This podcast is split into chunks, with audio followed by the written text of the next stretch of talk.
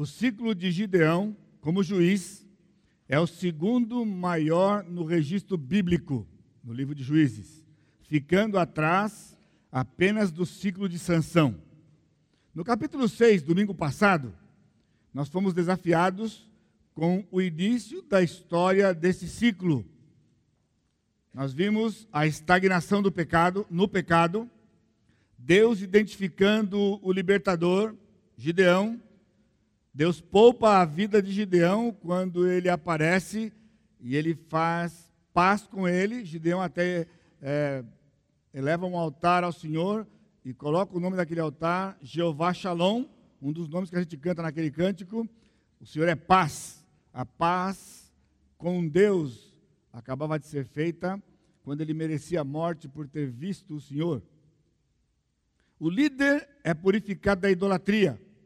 Gideão se assegura se este que lhe apareceu é de fato Jeová, maior que Baal e controlador da natureza, do tempo. Logo em seguida, da purificação da idolatria, o Espírito de Jeová reveste a Gideão e este convoca as tribos de Manassés, Azer, Zebulon e Naphtali para a batalha.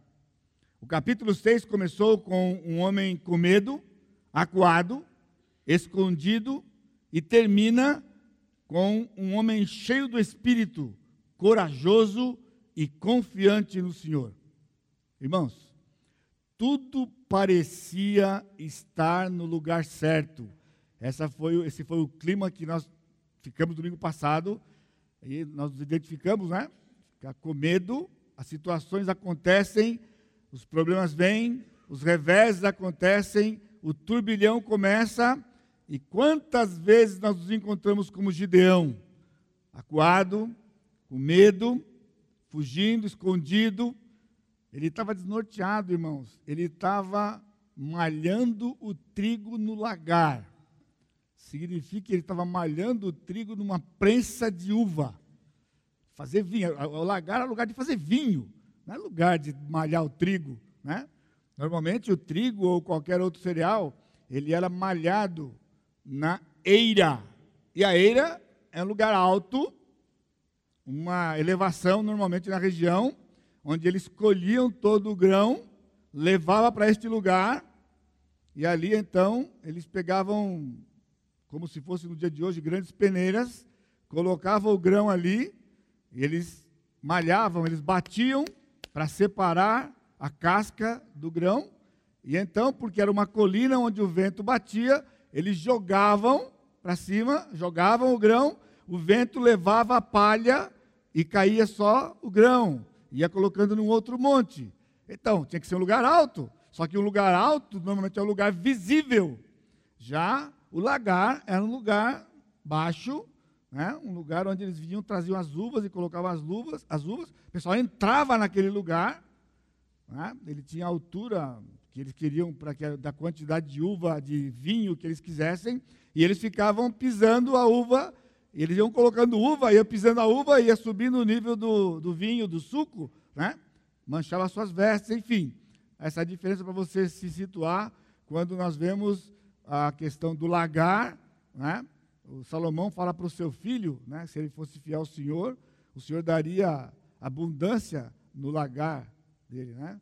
E também nós vimos história como a história de Ruth, onde eles estavam na eira, a eira para malhar o trigo, a cevada ou assim por diante. Então, como eu disse, tudo parecia estar no lugar certo. O povo tem novamente um líder apontado por Deus, Portanto, Deus está novamente em favor do povo de Israel, como se em algum tempo ele não tivesse estado, porque essa era a situação que nós encontramos Gideão, não é? Lamentando e fugindo dos midianitas. Deus mostra o seu poder e controle sobre a natureza naquela, naquele teste da lã. E aí fomos desafiados pelo pastor né, para te pegar leve com o Gideão, né? Que a ideia é pegar pesado do camarada, né? Depois de tudo, ainda ficar um, fazendo brincadeira com Deus, do novelo de lã, coisa assim. Só que a gente foi desafiado né, de mostrar que, na verdade, ele estava ali querendo identificar de verdade o seu Deus, uma vez que o povo estava durante décadas se curvando a outros deuses, inclusive Baal, não é?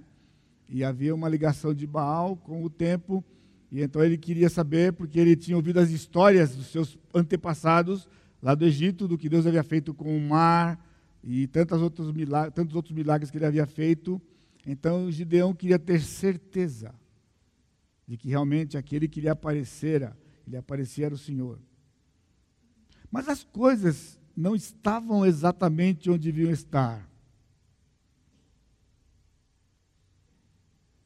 A situação real era bem pior do que aquela que Israel tinha passado até aqui. Se você está acompanhando a série, não é? Então nós vimos que na época de Débora e Baraque, o Senhor havia instruído Baraque para separar 10 mil homens e ir lutar contra os cananeus. E eles tinham 900 carros. A ideia é que um carro daquele tranquilamente trataria, é, é, dizimaria 200 soldados, como se fosse nada. Então, 900 vezes 200 aí, talvez, provavelmente, o exército fosse na faixa de uns 18 a 20 mil o Senhor mandou levantar 10 mil e disse que daria para eles, os carros encalharam, então 900 carros agora, tinha aí talvez uns 2, 3 mil né, de pessoas que ocupavam esses carros para dirigir os carros. E Israel então venceu. Agora, a realidade aqui com os midianitas era muito, muito, muito diferente, irmãos. Nós vamos ver os números depois no capítulo 8, mas eu antecipo para você porque o texto nos dá a informação. O povo estava animado com a performance de Deão. Se você estava aqui domingo passado, então, logo que ele foi, é, que ele identificou o Senhor lá na penha, o Senhor apareceu para ele, o Senhor dá uma tarefa para ele, para ele ir lá e destruir o altar de Baal. Pegou o boi do seu pai lá, o segundo boi, e foi à noite lá e destruiu totalmente o, o altar de Baal e aí o povo cresceu, né? Porque agora eles estavam animados. E então, quando o Gideão convoca aquelas tribos, 32 mil soldados se apresentam para a batalha. 32 mil soldados. Bom, um pequeno detalhe que nós vamos ver exatamente né, no texto declarado no capítulo 8: os midianitas tinham 135 mil 135 mil. O texto diz que eles estavam espalhados no vale como se fossem gafanhotos na terra. E eles conheciam bem o que era uma praga de gafanhotos. Quando os gafanhotos passavam, ficava só o chão quase na terra, deixava a vegetação dizimada. Assim era a comparação. Né? Então, nesse cenário, surge uma questão: de quem será a glória da vitória? Agora, saia um pouquinho da história aqui. Nós vamos começar daqui a pouco, vamos ler o texto. Mas eu quero perguntar para você: você está passando dias difíceis? Está vivendo momentos de incerteza? Há dificuldades, há enfermidade, há desemprego, nós estamos acompanhando essa corrupção no país, há um futuro não muito promissor, não é? A pergunta é: quando tudo passar, quando tudo ficar resolvido, de quem será a glória? Você parou para pensar nisso? De quem vai ser a glória? Essa é a questão aqui porque eles estavam agora com 32 mil soldados, homens prontos para a batalha, três vezes o exército de Baraque. Então, se Deus deu a vitória para Baraque com 10 mil, o que será então com 32 mil? É o seu pensamento, já passou por momentos difíceis lá atrás, ou sabe de alguém que passou por um momento difícil e que Deus libertou aquela pessoa, Deus deu libertação, e você fala, eu estou com muito mais recursos do que isso. Mas nesse momento você diz, Pastor, não estou entendendo. A glória não é de Deus? A glória não é de Deus? Estou entendendo que o senhor está perguntando de quem é a glória, como se a coisa fosse mais óbvia do mundo. Sim, irmãos, está um chavão. Sabe o que é chavão? Sabe essas frases feitas? Uma delas é: glória seja dada a Deus. Toda glória seja dada a Deus. Você sabe disso? Esse é o chavão. Mas você vive isso? Na sua situação, quando tudo tiver passado e você olhar para trás, você estiver numa situação completamente diferente agora, a glória vai ser de Deus? O único que é digno de receber a glória e a majestade. Até cantamos isso. Até cantamos isso. Nós cantamos hoje à noite. Quão grande é o meu Deus. Mas esse não é o nosso problema. Esse não é o seu problema. O seu problema, eu quero dizer para você, que não é realmente o tamanho do seu Deus ou do meu Deus. O nosso problema é o tamanho do nosso inimigo. Quando a gente levanta a cabeça, os nossos olhos só conseguem enxergar 135 mil. É como gafanhoto. Onde os olhos alcançam, nós vemos inimigo. Esse é o nosso problema. Nós sabemos que Deus é grande. Mas a questão é que o nosso inimigo é grande também. E aí nós nos perdemos nessa, nessa questão e nessa comparação, mesmo quando cantamos. Entendeu? Essa é a questão aqui. Essa é a questão aqui. Nós estamos confiando nos recursos que nós temos, estamos com medo do inimigo, seja ele qual seja. Uma doença nos põe a pensar, nos joga na lona, não é? Deus não pensa, irmãos, nessa forma tão óbvia assim. Veja o que ele diz a Gideão no capítulo 7, versículo 2. Disse o Senhor a Gideão: É demais o povo que está contigo, para eu entregar os midianitas nas suas mãos. Israel poderia se gloriar contra mim, dizendo: A minha própria mão me livrou Irmãos, isso aqui não era um sonho de Gideão. Isso não era um delírio. O Senhor disse para Gideão: Eu conheço esse povo de muito tempo. E se eles forem para a batalha com esse mundo de gente, eles vão dizer que a própria força deles trouxe a vitória para eles. Mas será que esse é o fato conosco? Não é fato com você. Olhamos para os recursos que nós temos e, baseado nos recursos que nós temos, nós dizemos: Isso foi simples. Isso foi simples. Mesmo que dizemos: Deus nos deu a vitória. Sim, porque nós ficamos como ficamos quando estamos diante das incertezas da vida. Aliás, porque talvez você esteja preocupado com o que está acontecendo nesses dias aqui no nosso país. Alguém fala, pastor, o senhor não está vivendo aqui, o senhor está vivendo onde? Marte? O senhor mora em Marte, por acaso? O senhor não está acompanhando? Eu estou acompanhando. A gente fica viciado nesse negócio, sabia? A gente fica viciado. Gente chega em casa, já não vê a hora de ter o repórter para poder ler, para poder ouvir e ver como é que está, qual é a novidade da casa. Chegou ali, ah, teve algum babado hoje? Teve babado forte hoje? Aí você começa a ficar frustrado, né? Porque a coisa começa a estar naquele, naquela coisa de patinar, né? Fica patinando, patinando, patinando, patinando.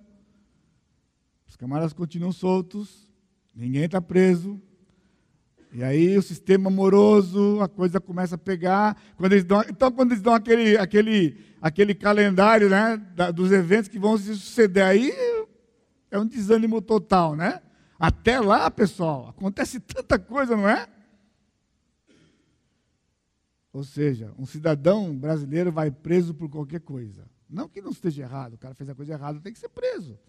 Mas ali o pessoal faz questão de mostrar, provar, e o cidadão dizendo, mas eu sou inocente. Eu nunca vi ninguém na prisão culpado. Todo mundo está na cadeia inocente.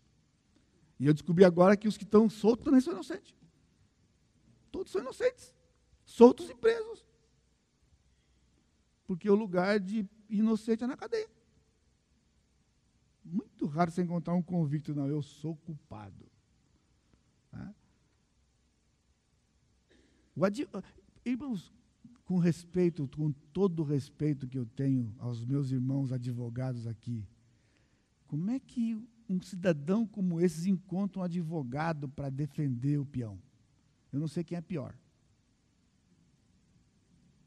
Porque um dos babados desses dias aqui foi o cidadão vir a público e dizer o seguinte: pessoal, quando a gente está com dificuldade, o que a gente faz? Se você sabe que é financeiro, se você for no banco, juro de banco é extorsivo. Você sabe que juro de banco é caro, né? Então o que nós fazemos normalmente? Pedimos um dinheiro para um amigo. Pedimos dinheiro para o amigo. Então, meu cliente pediu um empréstimo para o meu amigo, para o amigo dele. 2 milhões de reais. Um empréstimo para pagar advogado. Olha só, como se fosse assim você pedir, escuta, peça sem conto aí que eu te pago no fim do mês. Peça sem conto aí pessoal perdeu a referência. Você percebeu que sem conto, pessoal, sem conto de réis. Milhões, bilhões, o pessoal nem fica vermelho. Nem fica vermelho, nem cora de vergonha. Deus disse: o povo é demais. E o povo poderia se gloriar contra mim. A minha própria mão me livrou. Deus está levantando dois pecados aqui possíveis para Gideão. Gideão, eu conheço esse povo dois pecados possíveis. Primeiro, vanglória. A minha glória fez isso. O meu poder, o meu recurso fez isso. Segundo pecado, presunção. São parentes. Vanglória e presunção são parentes chegados de primeiro grau, pessoal. Parentes de primeiro grau. Primo carnal, como diz a minha família do Nordeste. É primo carnal. Né? Irmão de sangue. É assim. Então isso nos leva ao profeta Isaías, trazendo a palavra de Deus ao povo, mais ou menos 600 anos depois desse momento de Gideão aqui. O Senhor usa Isaías, usa Isaías para escrever o seguinte: Eu sou o Senhor. Esse é o meu nome.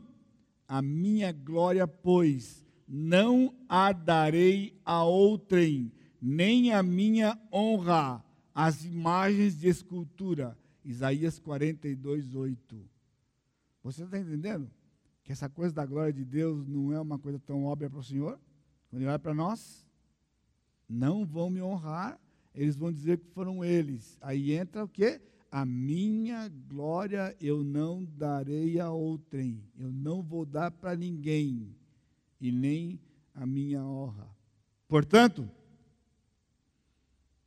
Quero desafiar os irmãos nessa noite. E fique atento, porque esta é a sua realidade. Essa é a nossa realidade. Deus nos leva a situações de recursos escassos para que a glória lhe seja dada. Amém? Deus nos leva a situações de recursos escassos para que a glória lhe seja dada e somente a Ele. Não olhe para os recursos. Se eles forem demais, você fica presunçoso. Você, fica, você vai usar da vanglória. Eu faço e aconteço. Se eles são escassos, o temor entra no coração, o medo entra no coração. Nós vamos aprender com o Senhor nesta noite quatro aspectos. Primeiro, recursos fartos, recursos abundantes, roubam a glória de Deus.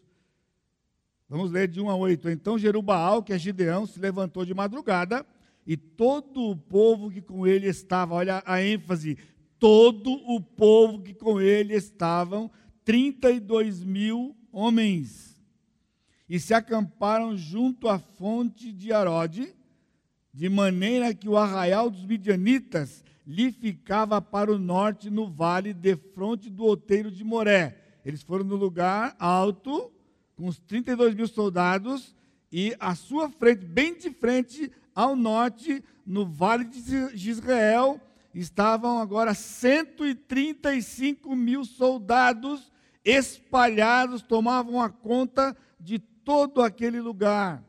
É inclusive o lugar que vai acontecer a Batalha do Armagedon no futuro. O mesmo lugar que Débora e Baraque lutaram recentemente contra os cananeus. E então, o povo é submetido a dois testes. Por quê? Porque recursos fastos, fartos roubam a glória de Deus. Deus diz para Gideão: tem muita gente. E esse povo vai dizer que foram eles mesmos que ganharam a batalha. Tem muita gente. Versículo 2. É demais o povo para que eu entregue os bilhetes nas, nas suas mãos. Israel poderá se gloriar, dizendo: A minha própria mão me livrou. 3. Apregou, pois, aos ouvidos do povo, dizendo: Quem for tímido e medroso, volte e retire-se da região montanhosa de Gileade. Então voltaram do povo 22 mil e 10 mil ficaram. Agora aqui nós temos um problema, nós temos nos deparado aqui nesses relatos com alguns problemas na língua, e nós temos aqui também nesse versículo, de maneira especial, nós temos um problema aqui na língua. Nós temos uma dificuldade para interpretar o versículo 3. Veja lá, quem for tímido, está na, sua, tá na sua versão aí como na minha, quem for tímido e medroso, volte e retire-se da região montanhosa de Gileade. Então voltaram no povo, 22 mil e 10 mil ficaram. Aí nós temos um pequeno problema. Gileade necessariamente não é aonde eles estavam, aqui no outeiro de Moré aqui em Arode. Gileade está ao sul, bem ao sul, num lugar distante, um lugar longe. Não são os mesmos lugares. Então, como que ele podia dizer para um pessoal que estava naquele lugar, chegar para os homens e falar: olha, é o seguinte, quem tiver com medo, quem for tímido, volta para casa. E então o pessoal se retirou e foi lá para montanha de Gileade. Eles estavam muito longe de Gileade, eles não vão chegar, na, eles não estavam naquele lugar para poder deixar ou se apartar e voltar para sua tenda. A questão que tem se levantado é o seguinte: hoje nós não temos mais os autógrafos, né? Autógrafo é o nome que se dá ao texto que saiu da pena do autor. O que nós temos hoje são cópias de cópias de cópias de cópias de cópias. A inspiração do Senhor está no original e o Senhor usou de preservação, mas nas cópias Pode acontecer até que, porque há divergência nas cópias de haver alguma dificuldade, como é o caso aqui. O que tem se levantado é que, no texto aqui, no versículo 3 e no versículo 4, há duas palavras curiosas, muito parecidas, que é essa palavra, o verbo retirar-se. Retire-se da região montanhosa de Gileade. Ou seja, como se eles estivessem em Gileade, sai e volta para casa mas estavam mais ao norte, bem mais ao norte, distantes, ok? O verbo retirar-se aqui, há um outro verbo que aparece no versículo 4, quando o Senhor vai fazer a outra, a outra prova, ele diz: ainda há povo demais, ficaram 10 mil, ainda há povo demais, faz-os descer as águas, e ali os provarei. O verbo provar aqui ele tem as mesmas três letras, que é a base da língua hebraica. As palavras têm basicamente três letras e mais sufixos e prefixos para as suas funções aí gramaticais na frase. São as mesmas três letras, só que elas estão em ordem invertida. Duas delas estão trocadas. Então, o verbo provar e o verbo retirar são as mesmas letras com duas letras trocadas. Então, há uma possibilidade que o texto original seja o verbo provar em vez de ser o verbo retirar. Então ele não está dizendo retire-se da região montanhosa, mas que o povo seria provado, como foi provado no versículo 4, serão provados agora. E alguns intérpretes que também interpretam de que antigamente, provavelmente, a palavra original de Gileade era a palavra de Gideão, o nome de Gideão. Então, como ficaria o texto? O texto ficaria assim: apregou ao ouvido do povo, dizendo: Quem for tímido e medroso, volte. E assim, Gideão provou aqueles homens. Eles foram provados por Gideão. É como nós temos duas, dois testes: um dado por Gideão, orientado por Deus, e outro dado pelo próprio Deus.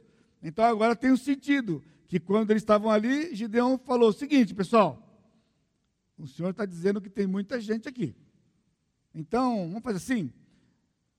Quem está com medo, quem está preocupado em casa lá, se você é muito tímido, ó, pega a sua malinha e rapa fora. Ah, rapidinho, não preciso, eu vou falar duas vezes. O pessoal começou aquele movimento, Gideão começou a ficar apavorado, porque começou aquela movimentação. O texto diz que 22 mil foram embora só ficaram 10 mil. Curioso, não é? Os mesmos 10 mil que estavam lá com Baraque.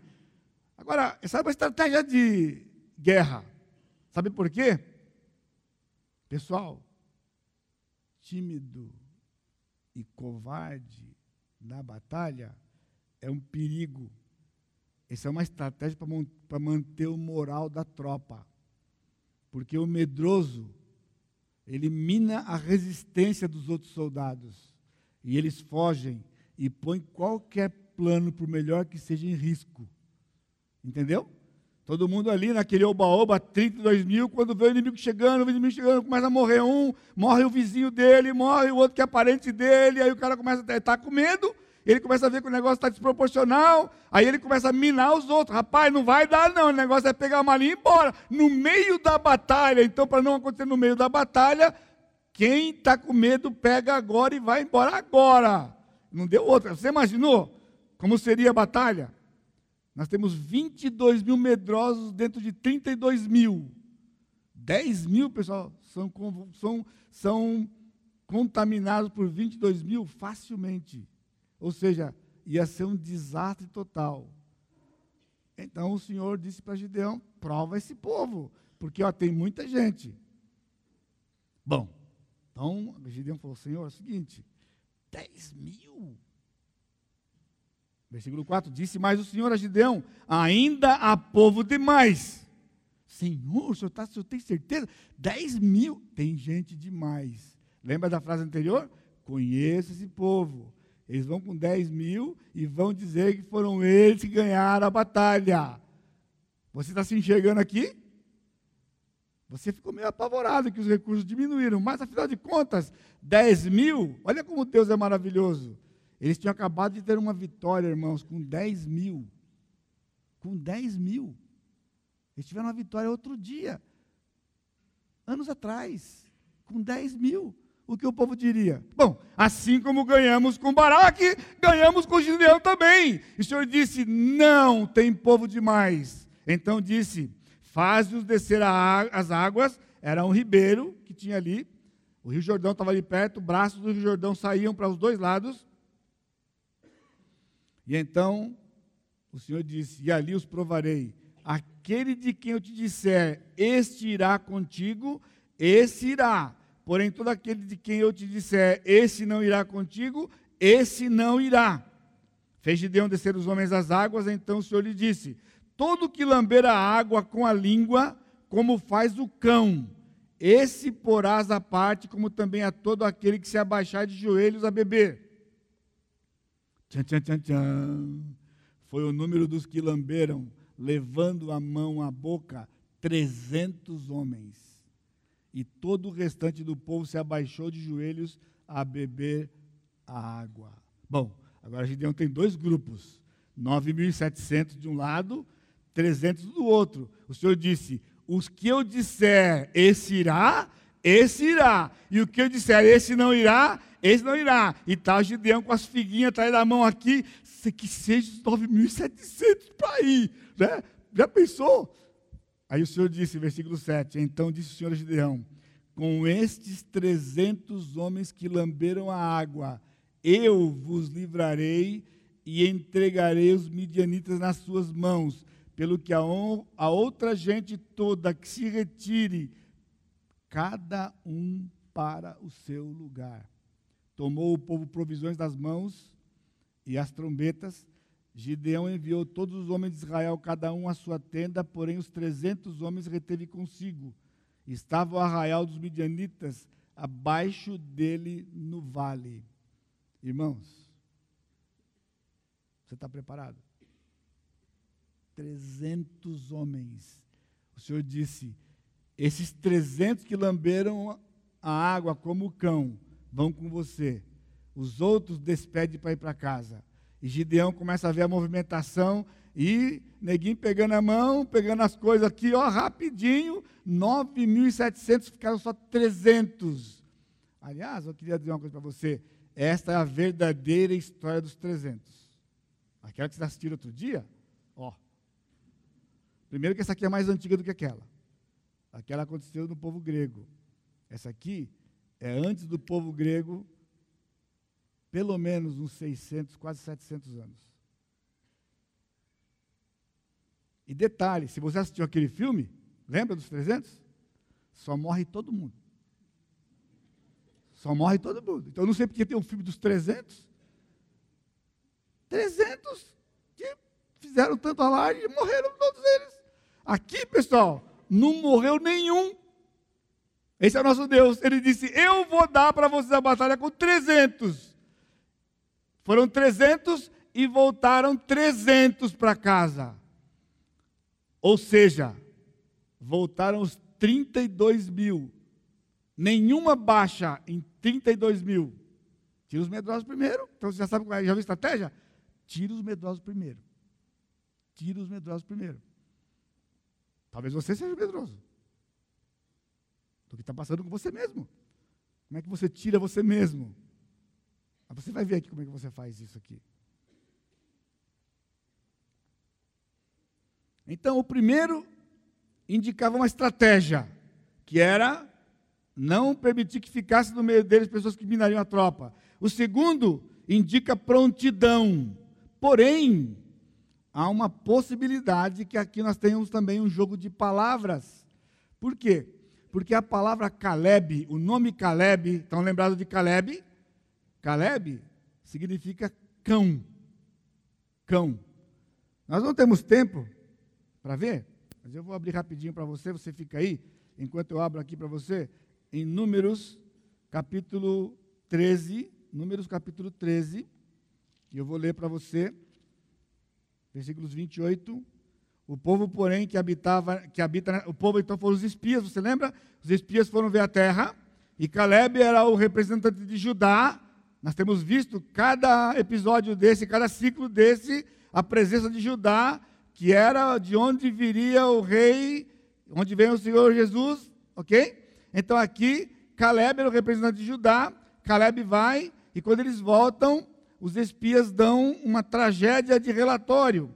Ele diz: O povo, porém, que habita nessa terra é poderoso, as cidades muito grandes e fortificadas, também vimos ali os filhos de Anak os amalequitas habitam na terra do Negueb, os heteus, jebuseus, amorreus habitam monta na montanha, os cananeus habitam ao pé do mar, pela ribeira do Jordão. Então Caleb fez calar o povo perante Moisés. Aqui é o cão que está se levantando a favor de Deus, dizendo: Deus diz que vai dar para nós a terra, Ele vai dar a terra para nós, e Ele vai dar a terra para nós. Versículo 31. Porém, os homens que com ele tinham subido disseram: Não poderemos subir contra aquele povo, porque é mais forte do que nós.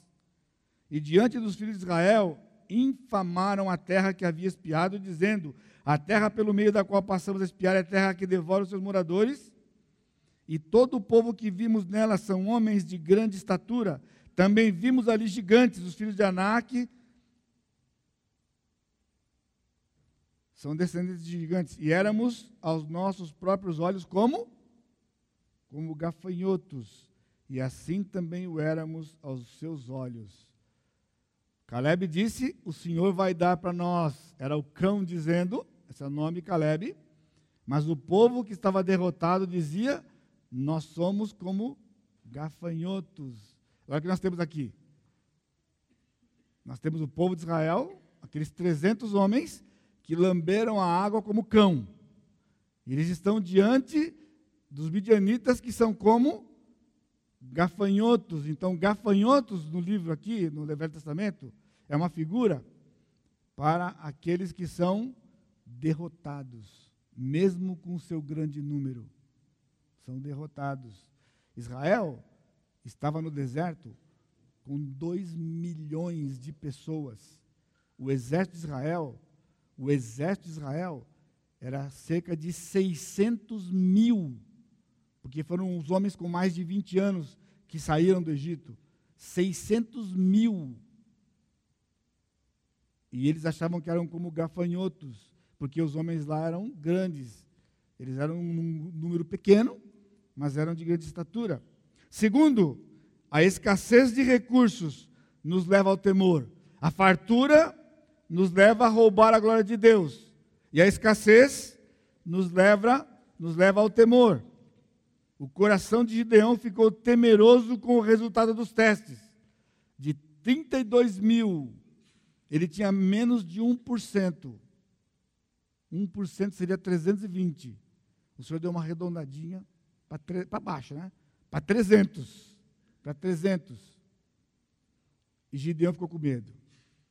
Mas Deus era conhecedor do temor de Gideão. Você está com medo, irmão?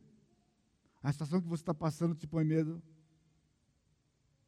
Você não vai ser criticado pelo seu medo. O Senhor sabe que nós somos pó. No Salmo 103 diz que Ele sabe, Ele nos conhece e sabe que nós somos pó.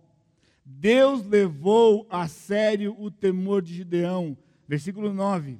Sucedeu que naquela mesma noite o Senhor lhe disse: Levanta-te e desce contra o arraial, porque eu entreguei nas tuas mãos. Veja o versículo 10. Se ainda temes atacar, desce tu com teu moço pura ao arraial. Ou seja, o Senhor sabia que ele estava com medo. E disse: Você está com medo? O Senhor disse: ó, Pega o povo e vai. Opa, o cara está com medo. Mas se está com medo, então, antes de você ir, pega o seu escudeiro, pura, e vai lá no arraial. Só vocês dois, vai para o arraial. E ouvirás o que dizem. Depois, fortalecidas as tuas mãos, descerás contra o arraial. Então desceu ele com seu moço puro até a vanguarda do arraial, ou seja, até a frente do arraial.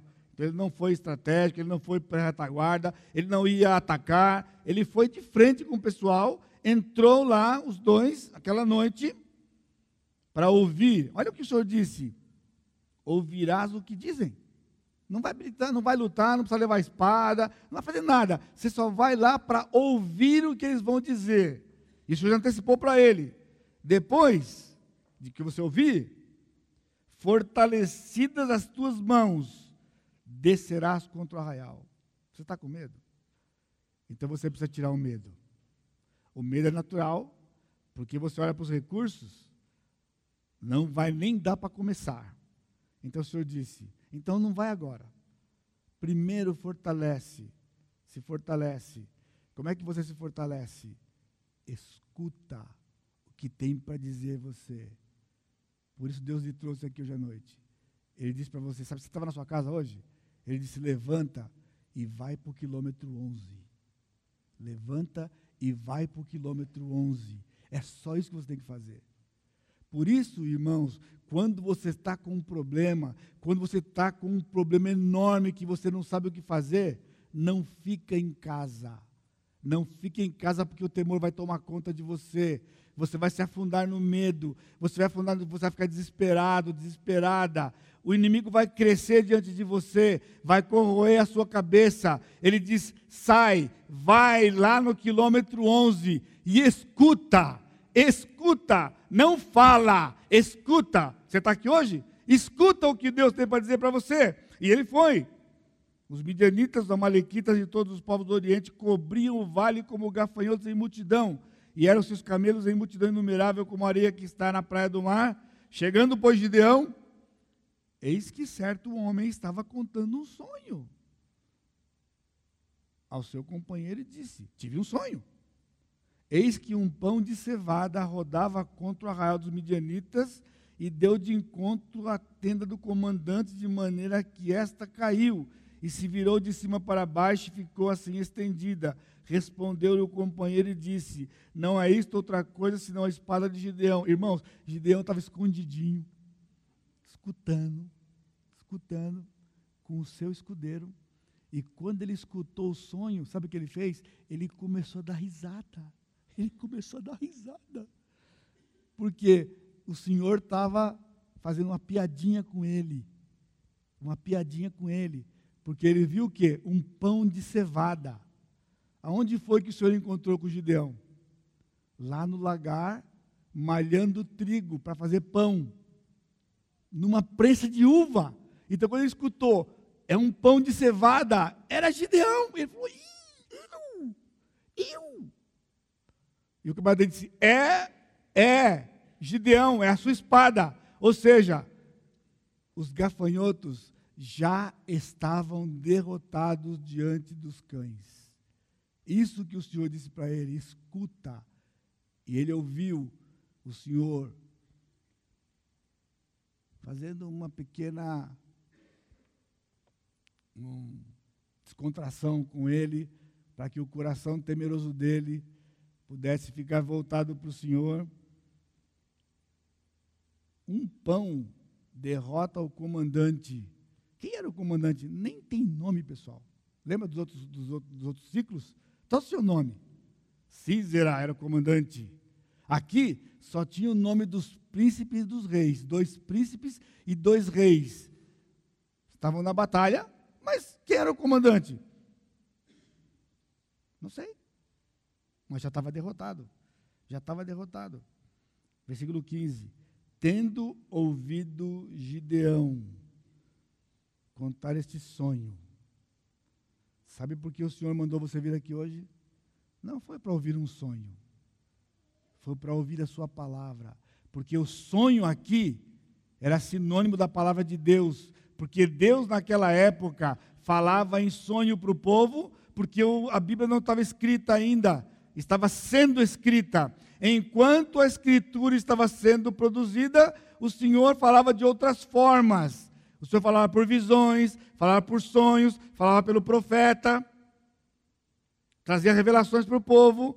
Então o Senhor mandou um para lá dizendo: vai lá e escuta a minha palavra. E a palavra do Senhor veio, porque exatamente no momento que ele chega lá, o cidadão começa a contar o sonho.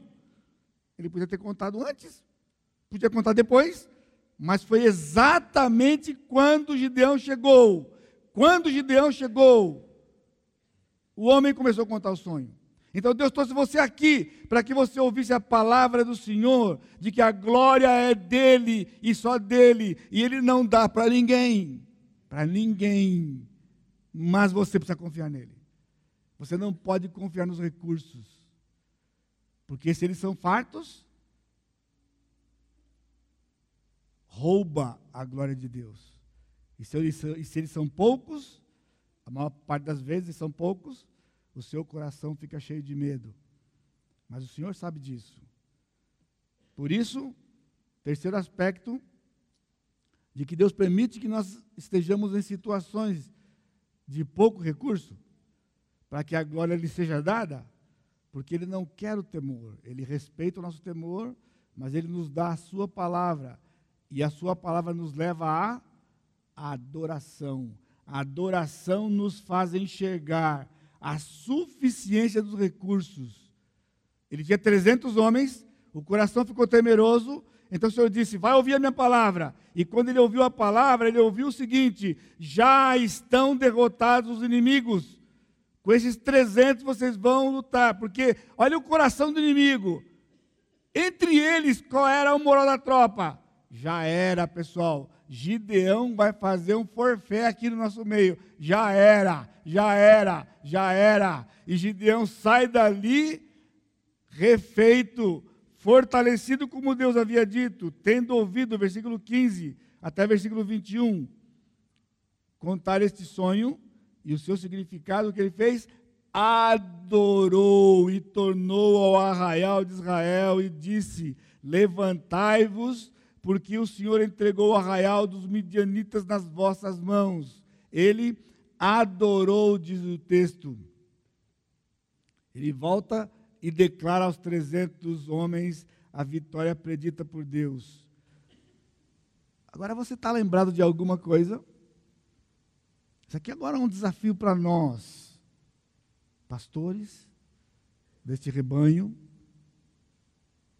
um líder de Deus, um líder diante de Deus, só tem uma coisa a fazer, porque os recursos não podem nos encher os olhos, tem que nos levar à adoração. Você lembra quando Moisés viu a sarça ardente? Ele se aproximou da sarça e ali ele recebeu o chamado de Deus para ser o líder do povo de Israel, para tirar o povo de Israel e estar com o povo de Israel 80 anos. 40, 40 e 40. Então o Senhor disse para ele o que? Descalça os teus pés, porque o terreno que você está é terreno santo. E ali o Senhor chama Moisés. E Moisés é o grande libertador do povo. Quando Moisés tinha 120 anos, Moisés morreu. E então o Senhor levanta Josué e diz para Josué: entra em Jericó, destrói a cidade de Jericó. Pequeno problema, a cidade era murada, toda ela com um murinho básico, que não era igual ao nosso murinho aqui, um murinho que passava três carros parelhados. Essa era a largura do muro. Se você bem lembra da história, Raabe morava sobre o muro. Havia uma casa sobre o muro. Então você imagina o tamanho desse muro? E disse para ele: derruba o muro. E ele olhava, andava, olhava para o muro, conversava com o pessoal: pessoal, é o muro, é o muro. A questão aqui ainda não era o tamanho do Deus, você lembra? Mas o tamanho do inimigo, qual era o tamanho do inimigo? Um muro que não ia ser derrubado de qualquer jeito. E quando ele estava nesta situação, ele tem uma visão. Ele vê um soldado com a espada desembanhada, e ele, como general, já gritou lá, pondo a mão na sua: És tu um dos nossos ou dos nossos adversários? E o que ele ouviu? Descalça os teus pés, porque o terreno que você está é santo. Eu sou o príncipe do exército e acabei de chegar. E ele teve que se curvar diante do Senhor, e ali ele ficou. Adorou o Senhor. Sabe o que acontece? Aí ele descobriu os recursos que ele tinha, que não eram os que ele enxergava. Eles não tinham dinamite, eles não tinham é, é, esses tratores que o pessoal tem com aquela, com aquela mão lá. Né? Não tinha nada disso aqui. Então o Senhor disse para eles: Sete dias, sete voltas. Seis dias, seis dias, uma volta a cada dia. No sétimo dia, sete voltas. Toca a trombeta. E o muro vai cair. Como é que é, Senhor? E o muro vai cair. Trombeta eles tinham, mas não era arma de guerra. Era um instrumento de guerra, mas não era arma de guerra. Toca a trombeta. Aí vocês podiam fazer. Vocês estão com as armas aí, vocês não estão vendo? Você entende? Somente diante do Senhor a gente enxerga de verdade os nossos recursos. Enquanto você continuar olhando para o inimigo, o inimigo vai ser maior do que o Deus que você acredita. Agora, quando você se curvar diante do Senhor e adorar, como Gideão fez aqui, Gideão fez aqui, como Josué havia feito, como Moisés havia feito, você vai descobrir de verdade os recursos que você tem e que o inimigo já está vencido, ele já é vencido. Porque Jesus disse: Eu venci o mundo. Ele não vai vencer. Ele já venceu lá na cruz. A cruz já aconteceu, irmãos. A cruz já está vazia. O túmulo está vazio. O Senhor hoje está à destra do Pai. Ele está sentado à destra do Pai. Ele vai voltar para nos buscar. Ele vai nos chamar. Você entende por que você está aqui hoje à noite? A adoração nos faz enxergar a suficiência dos recursos. A estratégia é dada. Olha a estratégia, versículo 16. Então repartiu os 300 homens em três companhias e deu-lhes a cada um nas suas mãos Tchan, tchan, tchan, tchan. Tropa, faz a fila. E passa lá, passa no, no. Como que é? Eu esqueci agora, quando, quando eu estava no quartel, a gente ia no. Esqueci o nome do lugar lá. A gente ia, tinha o paiol, mas antes do paiol tinha, na verdade, na companhia um lugar em que você pegava o equipamento, né? Então você ia lá pegar o equipamento da guerra. Ele vai pegar o equipamento da guerra. Vocês vão pegar as armas. Quais são as armas aqui? Trombetas, cântaros vazios e tocha acesa. Como que é, Senhor? Trombeta? Uma trombeta era suficiente para alertar de 500 a mil soldados. No quartel, o corneteiro tomava, tocava a trombeta lá, 700 soldados, mais, os, mais o efetivo do quartel, eram comandados por uma trombeta. Na verdade, que é chamada corneta, uma corneta. Você lembra, vocês que estão, vocês que estão servindo, vocês que trabalham no CTA? Dá o toque, dá pam, quando dá o pam, aí já sabe que é, é o ponto. Ele vai tocar. Agora ele disse 300 trombetas. Cântaros, bom, cântaro cheio, se fosse de água, para poder matar a sede do, do, do exército. Não, vazio. Mas quando você está adorando ao Senhor, tudo isso tem sentido, irmãos. Mas você está entendendo que se olhar sem ser com os olhos do Senhor, que sentido tem você ir para uma batalha com um cântaro vazio? O cântaro aqui era de, de barro. Uma trombeta. Vai lutar com a trombeta? E uma tocha acesa. Versículo 17. E disse-lhe: Olhai para mim. Aqui é o segredo do líder. Olha para mim. É assim que o Senhor diz. Não foi que diz o apóstolo Paulo? Sede meus imitadores, porque eu sou de Cristo. Irmãos, vocês são ovelhas? Olha para nós pastores. Porque nós estamos olhando para o sumo pastor. A gente recebe a instrução do sumo pastor. Então não fica naquela quando a gente fala, pessoal, é o seguinte, a batalha está tá difícil aí, está difícil. Você está esperando que a gente dê um conselho para você? Marca um horário lá com a Flávia para aconselhamento, eu vou dar orientação para você. Ó, é o seguinte, o seu problema aí, ó, uma trombeta, um cântaro e uma tocha. Beleza? Pode ir embora. Pastor, como é que é esse negócio aí? Próxima frase. Olha para mim. Sabe por que você olha para mim? Porque eu vou estar com uma trombeta, um cântaro vazio e uma tocha acesa. Tudo que eu preciso é isso. Se tudo que eu preciso é isso, tudo que você precisa é isso também. Porque eu sou homem como você, sou humano como você, estou na mesma luta que você, na mesma batalha que você, e sirvo o mesmo Deus que você. Então não fica, ah, pastor, só vai desculpar, eu respeito muito o senhor, mas essa de trombeta, cântaro e tocha, não vai dar. Pelo menos um. Nem um 22, nem um 22. Ah, você quer uma 12, né? Se a pessoa você vê e fala, pega uma 12 aí, você cresce. Com uma 12, pessoal, você não precisa de mais nada, só a 12. Não é assim?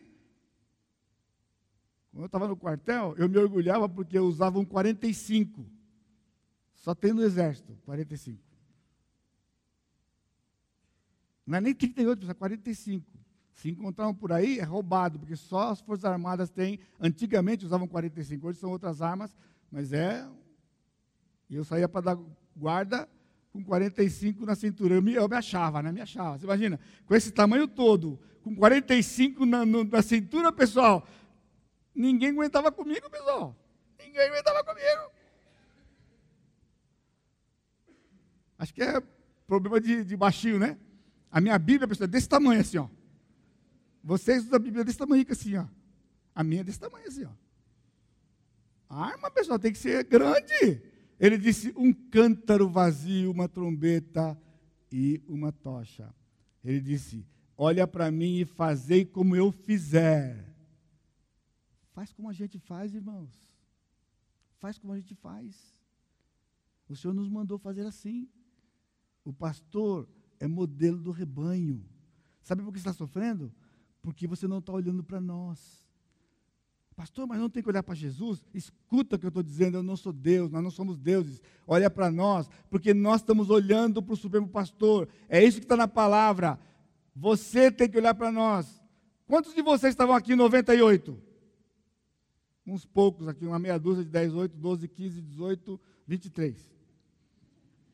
23. Você lembra do que eu disse aquele dia? O pastor está identificando as suas ovelhas. Eu vou para lá. O que, que a ovelha vê do pastor? As costas. E lá na frente você vê Jesus. Eu estou olhando para Jesus. Você vê Jesus lá na frente. Mas de mim você vê as costas. Enquanto você vê as costas, é porque eu estou na sua frente. Eu estou com o mesmo equipamento que você. E você, porque não quer usar esse equipamento, você está sofrendo. As instruções são dadas, ele disse: quando eu tocar a trombeta, e todos que comigo estiverem, então vós também tocareis a trombeta ao redor de todo arraial e direis, pelo Senhor e por Gideão.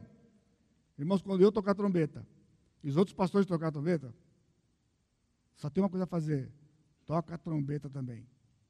Toca a trombeta. A arma está na sua mão, mas se você não acreditar, você vai sucumbir.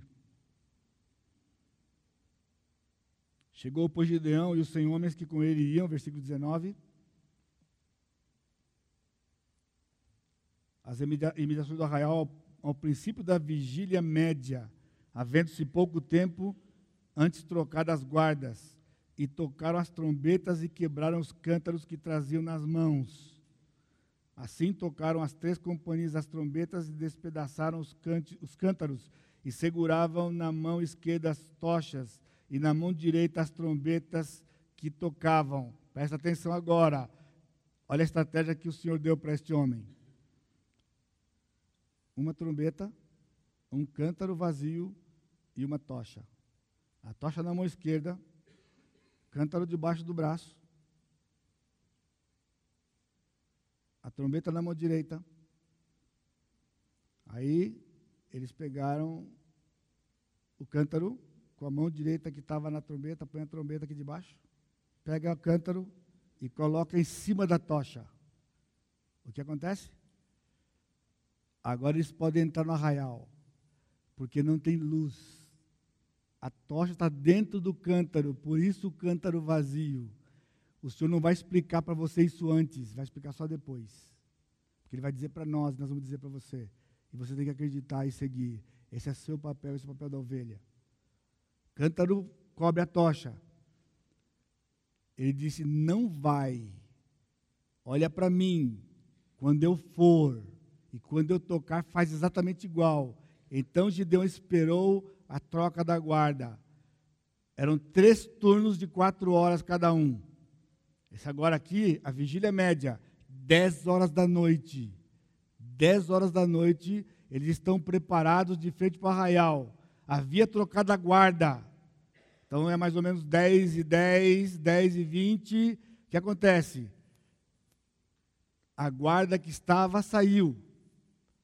A guarda que estava descansando entrou. Estão se ajeitando para poder dividir os turnos, para dividir os lugares. E tem uma turma dormindo. Três turnos. Uma turma está dormindo, uma turma está indo descansar e a outra turma está vindo para lutar. Então o exército tinha se dividir em três, três partes. Então o cântaro, então ele disse: quando eu der o aviso para vocês, quebra o cântaro. Ou seja, o tempo que eles estavam caminhando, o que aconteceu com a tocha?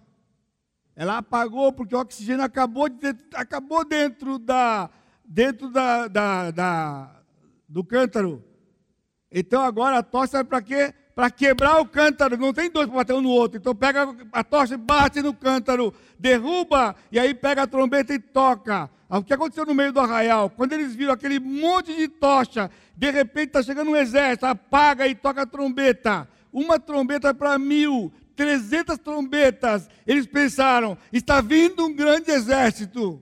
Está vindo um grande exército. Essa era a estratégia. Irmão, você não está sozinho. Você não está sozinho. Há um grande exército junto com você. nas mãos do Senhor. Gease estava com medo. E o Eliseu disse, numa oração histórica: Senhor, abre os olhos do moço. Porque o Eliseu estava tranquilo e o Gease morrendo de medo.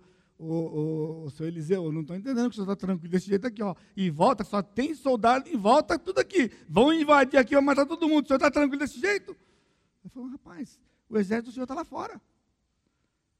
É, é. Correu lá, olhou na janela, não viu nada. Ô, senhor Eliseu, não tem ninguém lá fora, não. O exército do senhor está lá. Aí a oração, Senhor, abre os olhos do moço. Então ele vai lá e olha. E ele vê o exército do Senhor em volta do arraial. Todinho. É o exército do Senhor. E ninguém entrou na cidade. Porque o Senhor protegeu a cidade. A adoração nos faz enxergar os recursos. E, finalmente, na exaltação, a sua glória, Deus usa os recursos, mas não precisa deles. Aqui era a grande surpresa, versículo 22. Ao soar da trombeta, ao soar das 300 trombetas, o Senhor tornou a espada de um contra o outro, e isso em todo o arraial que fugiu rumo de Zererá até Bet-Sita, até o limite de Abel-Meolá, acima de Tabate. Então os homens de Israel, de Naftali, de Azer e todo o Manassés foram convocados e perseguiram os midianitas.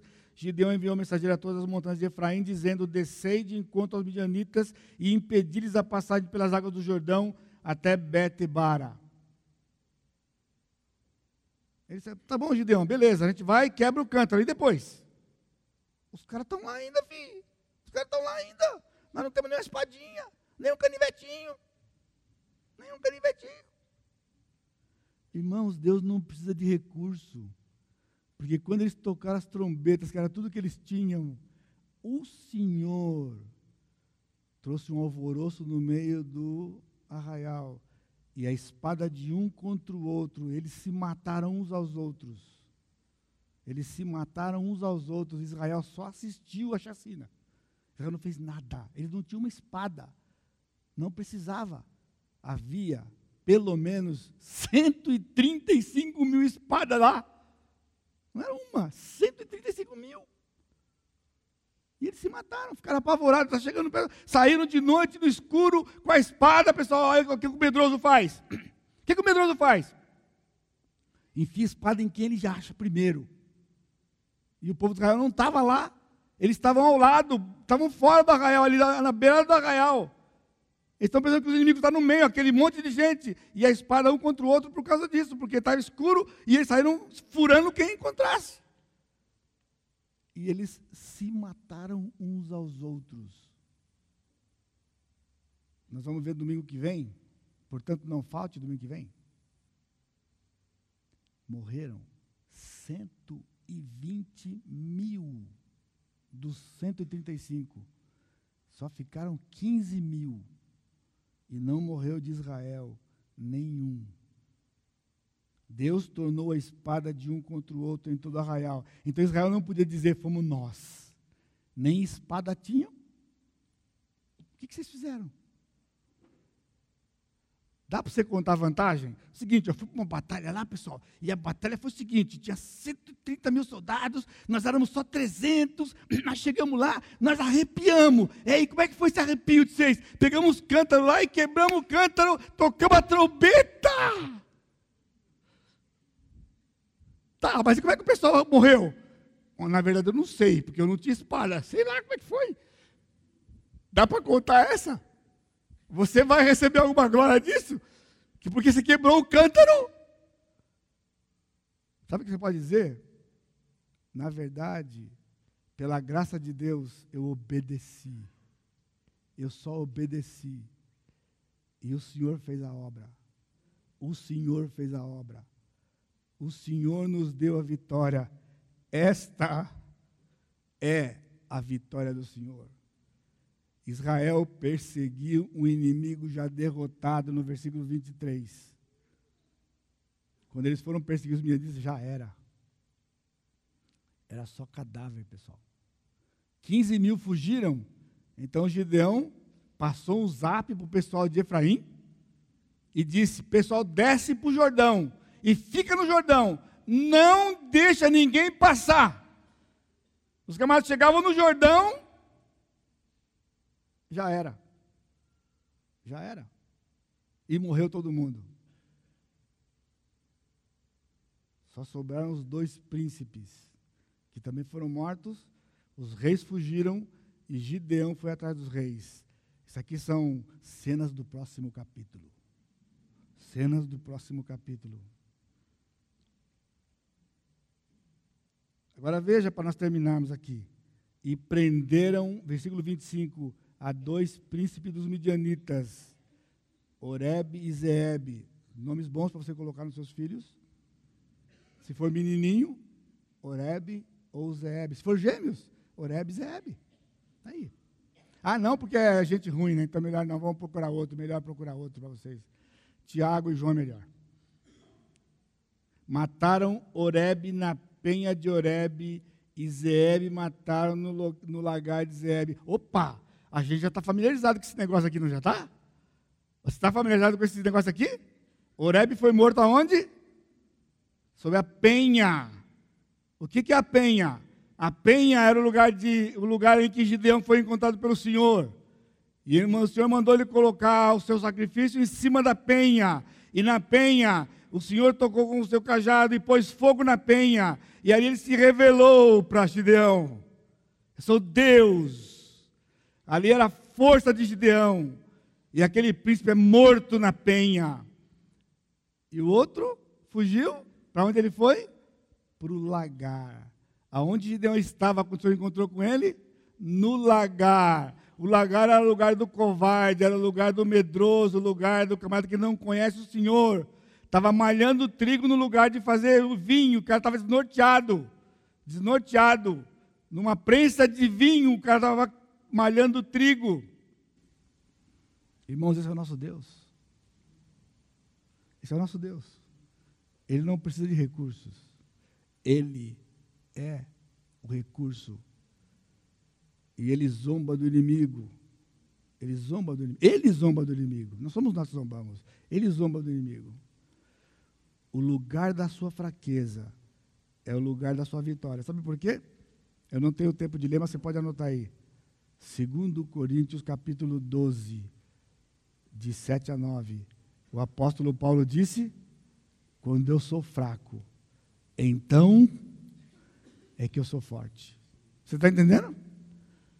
No lagar você é fraco, então no lagar você é forte. É onde o Senhor vai dar vitória para você. Porque há uma penha, a rocha, e essa rocha que acompanhava o povo no deserto era o Senhor Jesus Cristo.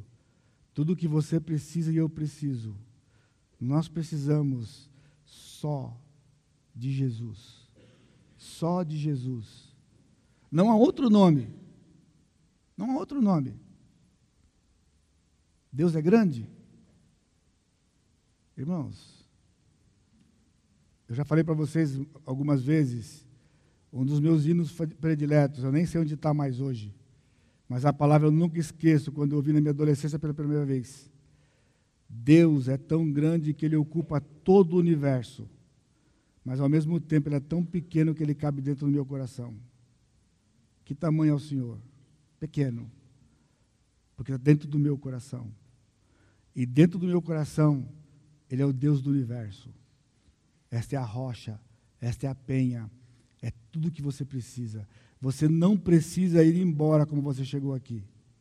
Você não precisa. Você poderá, mas não precisa. Você precisa saber: Cristo já morreu. Ele já pagou o preço do pecado. O diabo foi tirado dele aquela que era a sua maior arma. Sabe qual era a maior arma do pecado, a maior arma do diabo? Os nossos pecados. Ele tinha o meu pecado para me acusar. O Senhor tirou, porque o Senhor cobriu o meu pecado com o sangue dele que foi vertido na cruz. O diabo não tem como acusar mais. Ele perdeu a sua arma poderosa. Nós temos agora a arma, a armadura do Senhor. Sai daqui com isso no seu coração. Se curva diante do Senhor. Há medo, há pecado. Adora o Senhor. Purifica o seu coração pela graça de Deus. Se apropria do poder que tem no sangue de Jesus. E Deus vai lhe dar a vitória. Porque a vitória é dele. E a glória é dele. Curva sua cabeça. Amado Deus, te louvamos, Pai. Te bendizemos. Te exaltamos.